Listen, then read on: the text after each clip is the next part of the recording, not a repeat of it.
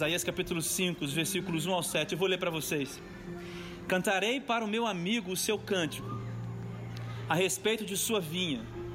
Meu amigo tinha uma vinha na encosta de uma fértil colina. Ele cavou a terra, tirou as pedras, plantou as melhores videiras, construiu uma torre de sentinela e também fez um tanque de prensar uvas. Ele esperava que desse uvas boas, mas só deu uvas azedas.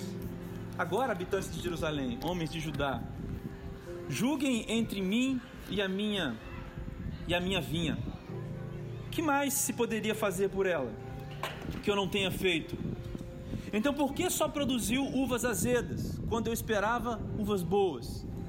5. Porque eu, eu lhes digo o que vou fazer com a minha vinha: derrubarei sua cerca para que ela seja transformada em pasto, derrubarei seu muro para que ela seja pisoteada Farei dela um terreno baldio, não será popada, podada, desculpa, nem capinada. Espinheiros e ervas daninhas crescerão nela. Também ordenarei às nuvens que não derramem chuva sobre ela. Pois bem, a vinha do Senhor dos Exércitos é a nação de Israel, e os homens de Judá são a plantação que ele amava. Ele esperava justiça, mas houve derramamento de sangue. Esperava retidão, mas houve gritos de aflição. A princípio você pode pensar que essa é uma palavra bem dura, né? Você pode pensar que essa é uma palavra bem complicada, bem dura, bem difícil.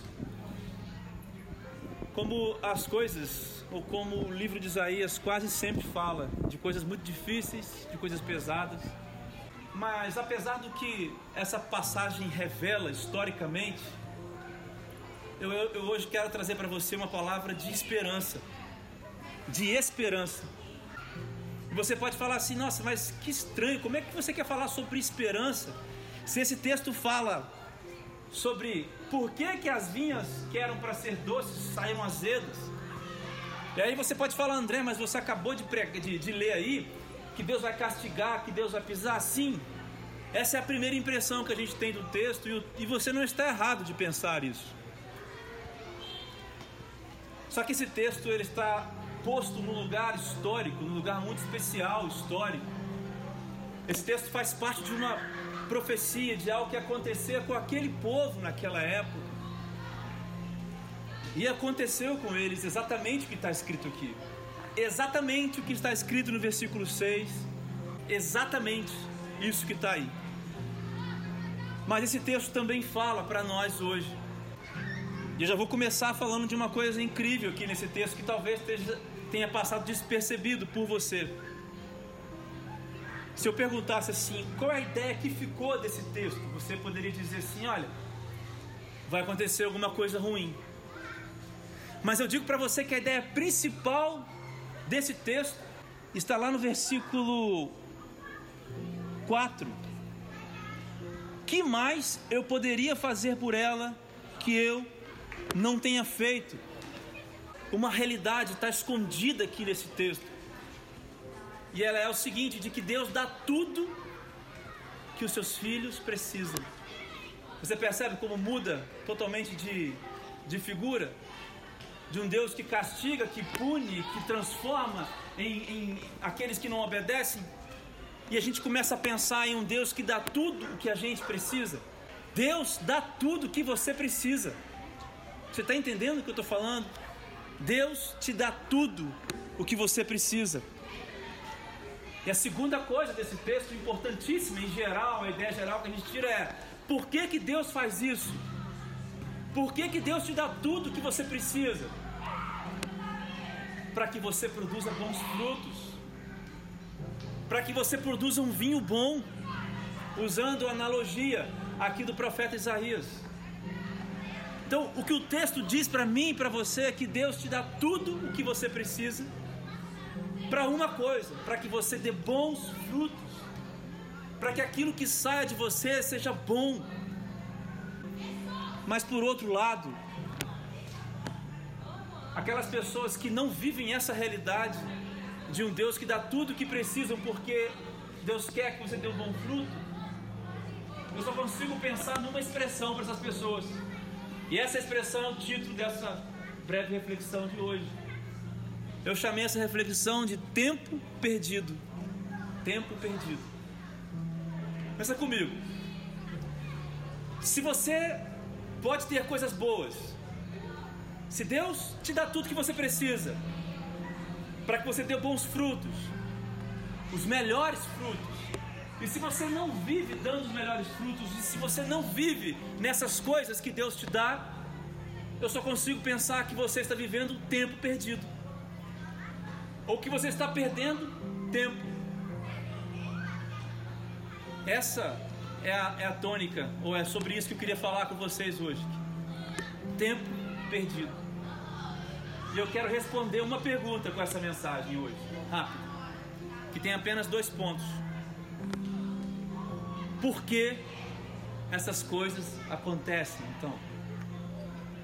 Porque, Lohane, a gente sabe que Deus nos dá tudo que a gente precisa. A não ser que você ache que Deus é alguém, um ser transcendental que está preocupado em fazer mal para você. Acredito que não é o caso de vocês aqui. Mas por que então, se você sabe que Deus é bom, te dá tudo que você precisa, por que, que muitas vezes, ou quase sempre, ou talvez por muito tempo, ou agora, nesse momento, eu e você estejamos produzindo péssimos frutos? Por que então, se nós sabemos que Deus é bom, nos dá tudo que a gente precisa, por que, que a gente produziu uvas azedas? Por que, que o vinho é estragado? Por que, que nós produzimos coisas ruins? Por que, não produzimos aquilo que Deus quer que nós produzamos? Por que, que isso acontece? Essa é a minha missão hoje aqui com você, falar sobre isso, tentar responder essa pergunta para esse grupo incrível de pessoas que está aqui hoje ouvindo essa mensagem. E se você está aqui hoje ouvindo isso, é porque Deus te trouxe aqui. Não tem outra explicação. Deus te trouxe para você ouvir essa mensagem. Tenho certeza que muitas coisas aconteceram para que você não viesse aqui hoje. Mas você está aqui. É para ouvir essa mensagem. Antes de começar, de fato, a mensagem, eu quero também dizer que essa mensagem é em primeiro lugar para mim. Porque ao mesmo tempo em que eu estudei essa mensagem fui lendo, isso aqui é para mim. Então, eu compartilho de vocês na tentativa de entender por que que isso acontece. Eu compartilho com vocês essa tentativa. Eu queria que a gente fosse junto então entendendo isso aqui agora. Eu tenho algumas coisas para falar para vocês que eu acho que o texto nos mostra. E nós vamos não fazer de ordem, da ordem cronológica dos versículos. Vou pular e pegar alguns versículos só, porque o texto é muito rico. Mas eu quero ler com você o versículo 7.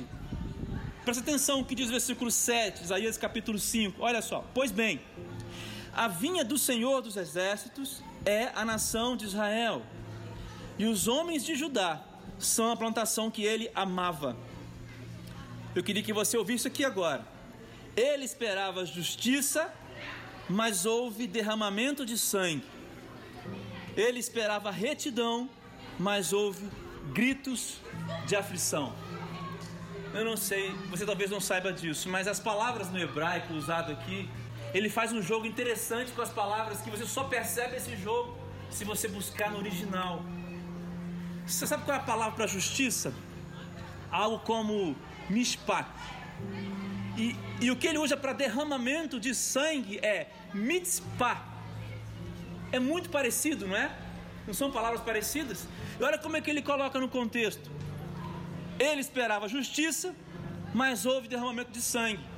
Agora, ele fala assim: esperava retidão, mas houve grito de aflição. A palavra para retidão é sedag, e para aflição é CH. São palavras próximas. O que eu quero dizer com isso? Que o, o profeta Isaías ele faz um jogo de palavras para mostrar como as coisas são próximas. Você pode pensar que justiça e derramamento de sangue, retidão e aflição são coisas totalmente separadas, são, são coisas antagônicas aqui nesse texto. Eu vou te explicar o que, que significa.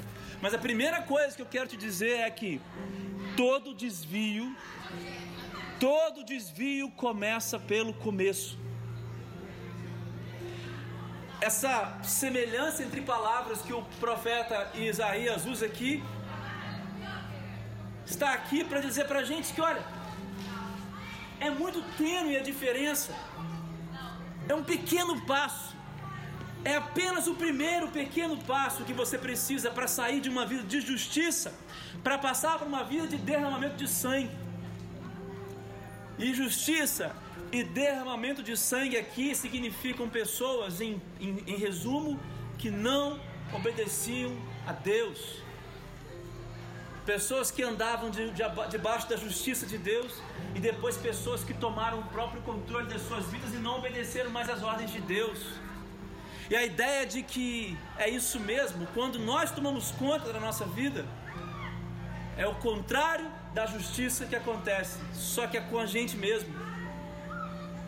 A ideia de que Isaías está falando é de aqueles que andam em retidão. Retidão, meus irmãos, significam pessoas que se curvam diante de Deus. Pessoas que estão não só quebradas, não só são dominadas por Deus, mas andam nos seus caminhos. Pessoas que têm intimidade, relacionamento. O contrário disso é aflição. Uma vida em aflição. E para passar da retidão para a aflição, para passar da justiça para o derramamento de sangue, da obediência para a desobediência, você só precisa de um pequeno primeiro começo. Por que, que essas coisas acontecem? Respondendo a nossa pergunta, porque nós não percebemos isso. Que todo desvio começa pelo começo. E não se engane, você e eu somos programados para andar afastados de Deus. Amar a Deus não é algo natural para mim e para você mais. Porque se fosse natural para nós, nós não deveríamos carregar uma cruz e seguir. Talvez você tenha que entender que o pior inimigo que você tem é você mesmo. Tiago capítulo 1 fala sobre as provações e sobre as tentações.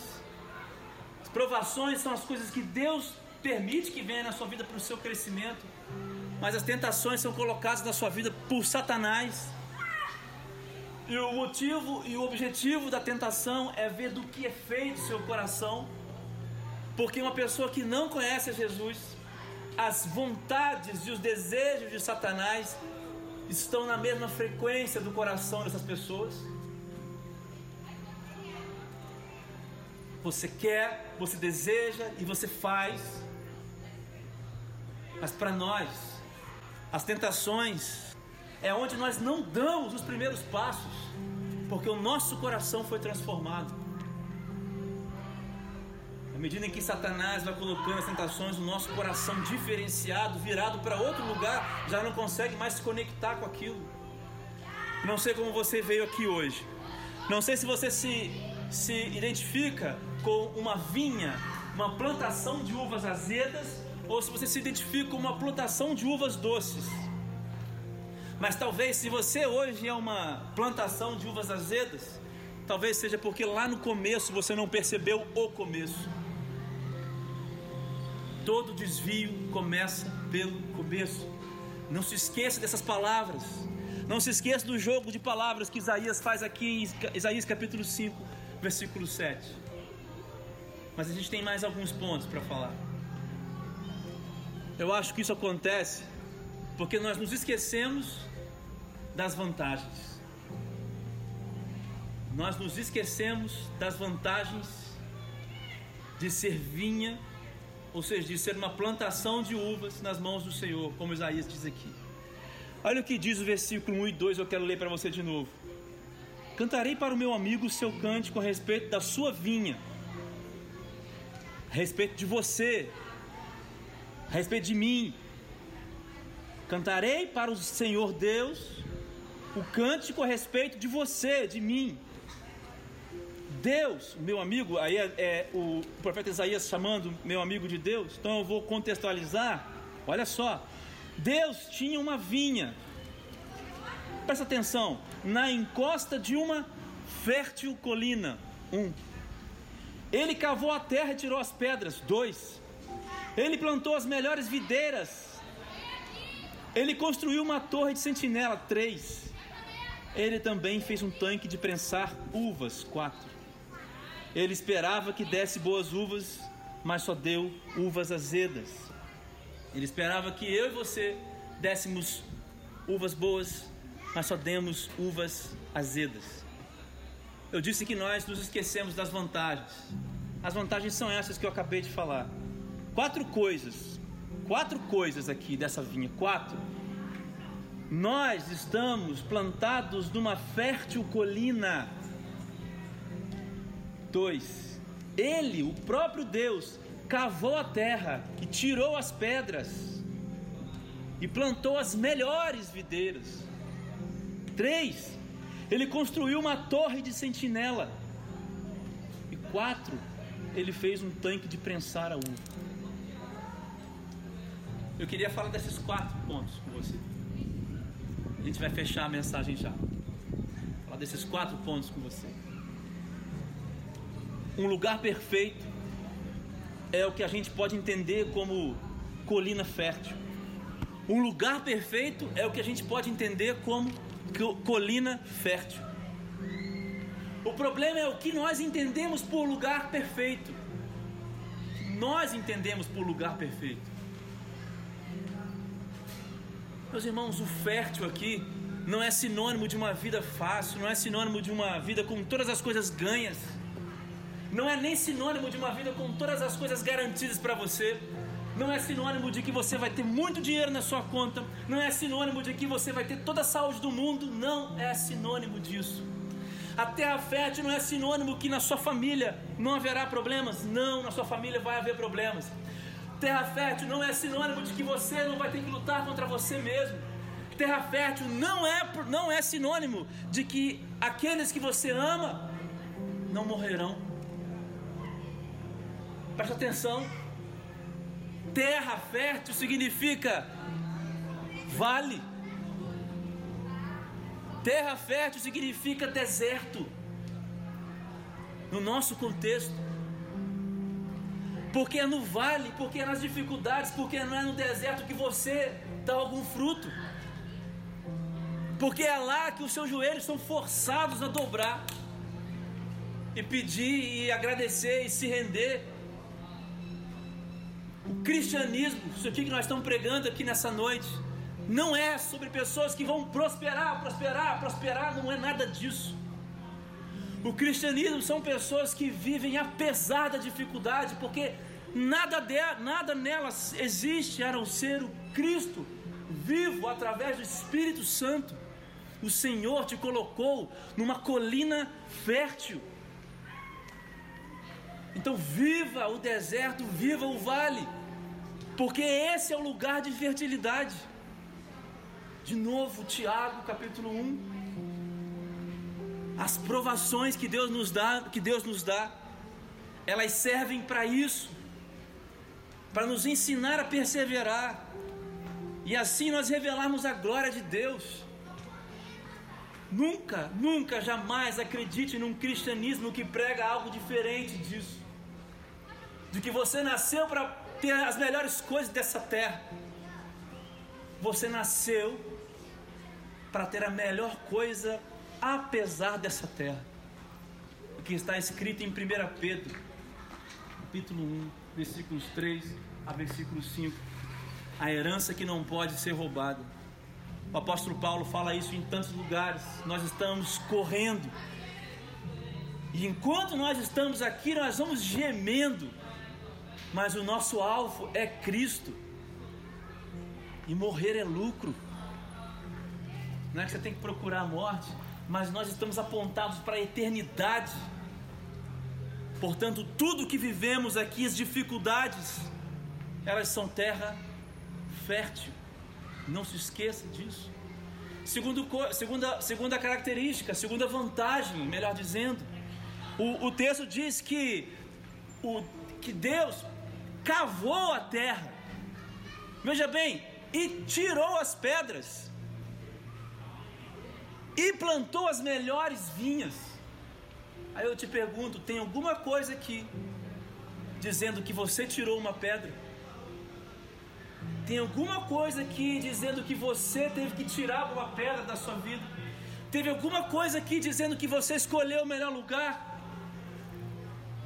1 João capítulo 4, versículo 19, mais uma vez, nós amamos a Deus e as pessoas porque Ele nos amou primeiro. Meu irmão, eu quero te dizer que Ele tirou as pedras que te impediam de crescer. Ele tirou as pedras, Ele removeu as pedras, Ele deu o primeiro passo, Ele plantou no lugar certo. Aquilo que impedia você de crescer, Ele tirou. Ele tirou para você crescer. Eu queria que você lembrasse na sua vida, se você tem algum relacionamento com Deus, eu queria que você lembrasse das dificuldades que você passou. Se já não houve na sua vida algum momento onde uma pedra foi removida da sua vida para que você crescesse. O dia que o Senhor se apresentou a você, o dia que você disse assim: Eu me rendo a esse Deus, eu me rendo, eu quero Jesus. Pedras removidas do seu caminho. Sabe qual é o problema disso aqui? O problema é que a gente coloca pedras outras, outra vez. Pedras outra vez. Pedras. Sabe quais, quais pedras? Olha só. Pedras da autossuficiência, soberba, orgulho, que significa confiar em nós mesmos. Pedra da idolatria, que significa confiar no dinheiro, na posição, nas pessoas, em qualquer outra pessoa. Pedra do medo, pedra da rejeição. Nós deixamos que as pessoas coloquem também pedras. Quando as pessoas lançam as palavras, nós aceitamos aquelas palavras. Ou quando nós somos enganados por Satanás e a gente ouve tudo que ele fala e traz para a gente, por causa das dificuldades da vida. Mas eu quero dizer para você nessa noite que Deus removeu as pedras, então por favor, não coloque outras pedras. Olha, meus irmãos, preste atenção bem aqui agora. Se você está aqui hoje, ouvindo essa palavra, o primeiro passo em sua direção está sendo dado aqui agora. Portanto, agora é você que vai colocar a pedra ou não, porque a pedra Deus já tirou para você. Pedra do conhecimento.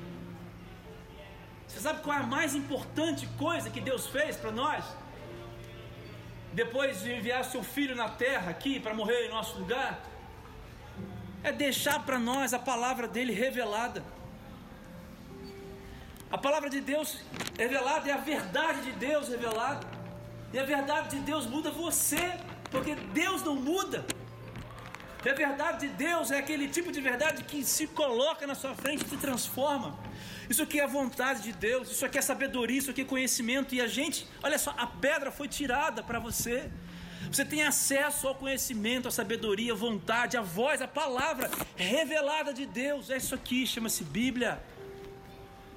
E você tapa com outras pedras, outras pessoas, outras filosofias, outras coisas ocupam o lugar daquilo que tinha que ser o lugar do Senhor. E aí a gente mata mais uma vez a vinha. Mas terceiro, a palavra diz também que ele colocou uma torre de sentinela. Uma torre lude de sentinela para tomar conta da vinha que já estava no solo fértil e que já estava plantada com pedras tiradas. Mas ainda assim, ele colocou uma torre para vigiar. Isso aqui é Velho Testamento. Trazendo para nós o Novo Testamento, eu lembro de Jesus, capítulos 15, 16, 17 de João, na sua despedida.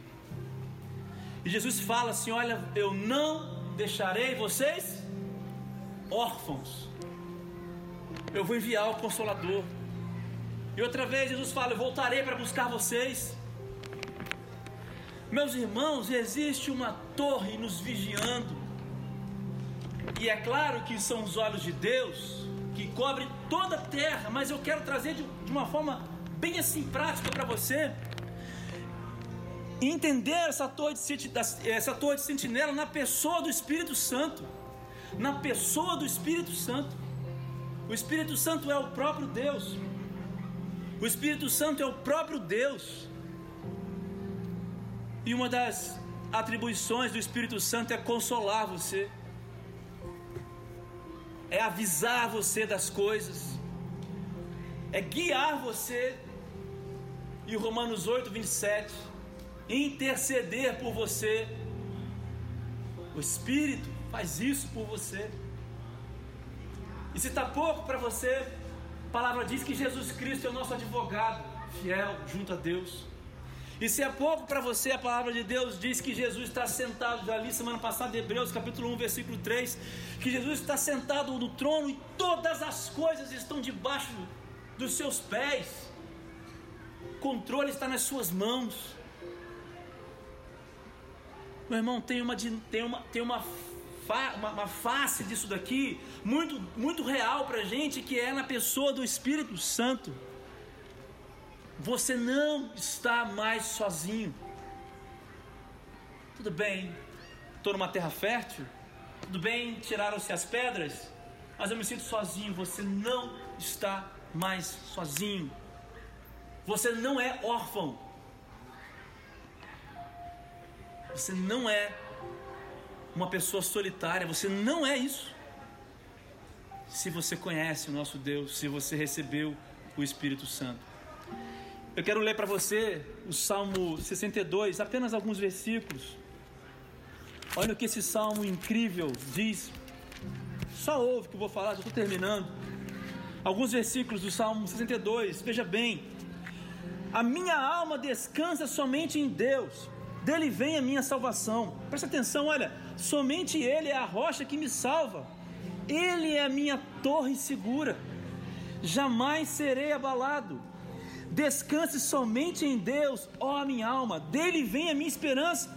Somente Ele é a rocha que me salva, Ele é a minha torre alta. Não serei abalado.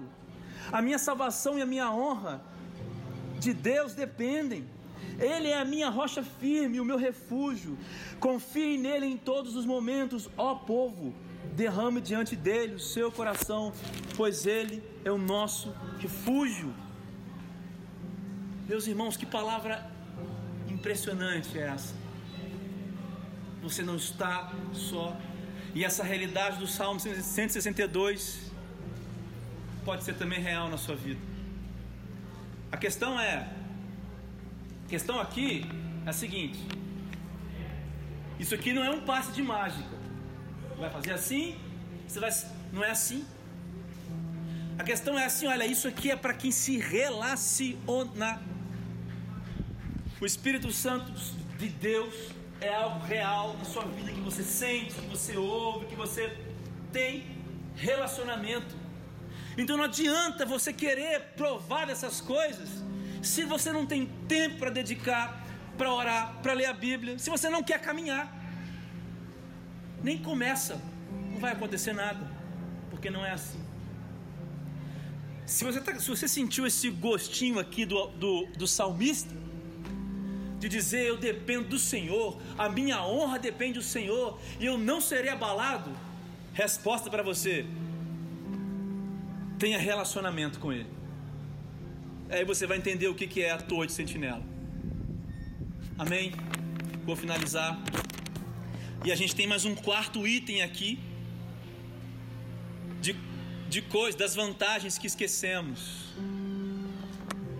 Olha só que interessante. Ele fala assim no versículo 2: E também fez um tanque de prensar uvas. Ele esperava que desse uvas boas, mas só deu uvas azedas. Você prestou bem atenção? Você tem um território, uma terra fértil, né? Maneiro, legal. Você tem alguém que tira as pedras e te planta num lugar bom. E você tem uma torre te vigiando. E aí depois tem a cena de uma coisa prensando uva. Parece um pouco contraditório. Parece um pouco contraditório. Então eu te pergunto, por que a prensa? Por que então não outra, não outra figura de linguagem aqui, Tamara? Por que não outra coisa boa? Tipo, e eu vou fazer chover as melhores chuvas sobre essa vinha. Ou então, vou fazer uma sombra sobre ela para que não pegue o sol. Por que prensa? Por que moer? Por que, que moer a uva? Porque essa é a ordem natural das coisas. Porque ninguém vive nessa vida fora dessa prensa. Presta atenção. Ninguém vive fora dessa prensa. Porque ninguém vive fora desse lugar. Isso é a vida. E é assim que a vida é. Essa semana nós tivemos duas tragédias em Itaperuna. Tragédias. Que nós não temos nem palavras às vezes para falar com essas mães. Um outro conhecido também morreu ontem, antes de ontem, um infarto, uma pessoa super jovem alguns de vocês devem conhecer. O que falar para essas pessoas? Você entende? A prensa é a ordem natural das coisas. Então, você pode perguntar, então, bom, se é assim que Deus desenhou, a culpa é de Deus? Se é assim que Deus desenhou essas coisas boas para que a uva caia na prensa, a culpa é de Deus? Não. A culpa é da uva. Meus irmãos, a culpa é da uva. A culpa ainda é da uva que cai na prensa. Não é da prensa. Por mais que seja difícil, essa situação, esse caos que a gente vive hoje, tragédias e mais tragédias, nós vemos por aí em todos os lugares a culpa ainda é da uva. Nós ainda somos os responsáveis por essas coisas. Isso não é culpa de Deus.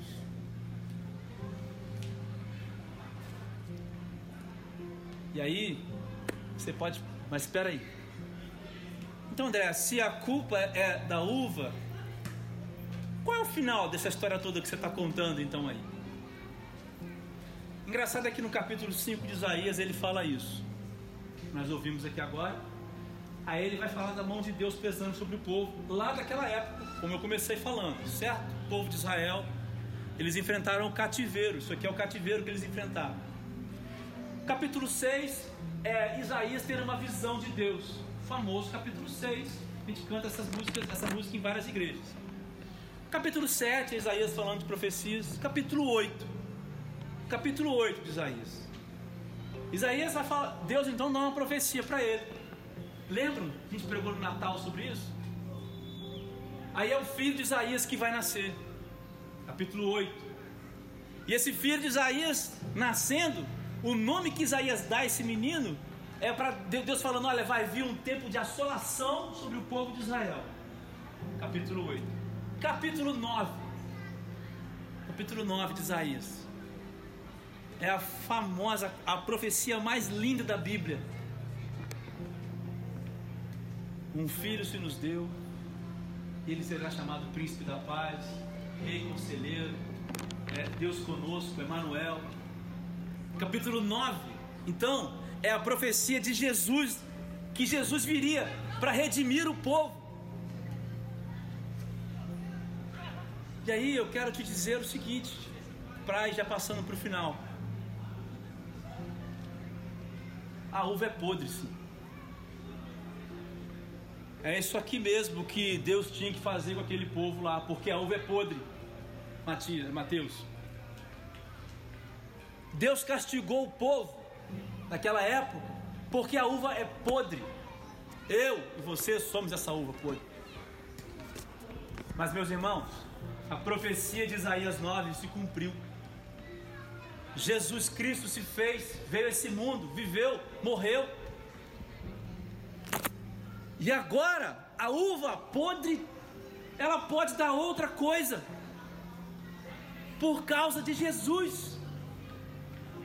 É por isso que essas coisas que aconteciam aqui naquele povo lá no Velho Testamento, nós estamos hoje sob uma nova aliança, aliança em, Jesus.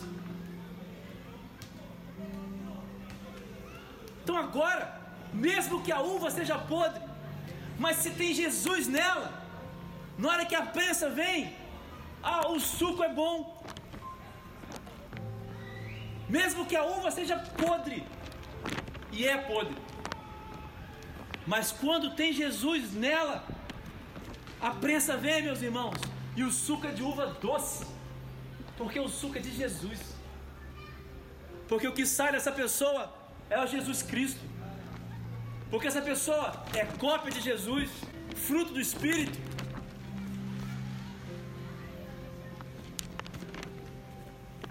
Então essa história toda que eu estou contando para você aqui é isso aqui, cara. Ele te construiu no lugar perfeito. Ele colocou você é, no lugar perfeito, fértil, tá certo? Ele tirou as pedras. Você coloca pedras de novo, mas ele tirou as pedras. Existe uma torre de sentinela, o próprio Deus olha para nós, Jesus Cristo intercede, é, está lá, é, é, é, nosso advogado junto a Deus, o Espírito Santo está aqui, não nos deixando órfãos, mas a uva ainda é ruim, cara. A pergunta aqui, cara, para isso aqui ser verdade na sua vida, para isso aqui ser verdade é quem você tem habitando em você. Efésios, de novo, capítulo 2 nós fomos transportados do reino das trevas para o reino da luz. Portanto, ou você é cheio de trevas, ou você é cheio de luz. A uva podre que dá o suco ruim é porque ainda é habitada por trevas. Quem habita você? Quem habita você? Veja bem, eu vou encerrar. Não é sobre a uva. Entendeu, Lud? não é sobre a uva. É sobre, é sobre aquilo que vive dentro dela. Quero concluir aplicando com você com algumas perguntinhas básicas. Você vive entre a justiça ou derramamento de sangue, retidão ou aflição? Lembra das palavras de Isaías? Lembra da similaridade das palavras do jogo? Você é daqueles que já deu o primeiro passo, o pr primeiro pequeno passo da retidão para a aflição, da justiça para o derramamento de sangue? Dois. O que você esperava que acontecesse? Que a sua vida fosse uma. O que você esperava que fossem as terras férteis? O que você esperava? Tudo depende de como você age no vale. Três. Quais as pedras que você tem colocado dentro de você ou por cima de você de novo? Quatro. Você se sente órfão? Abandonado por Deus? Existe uma torre, uma sentinela te olhando. Deus, Pai, Deus Filho e o Espírito Santo.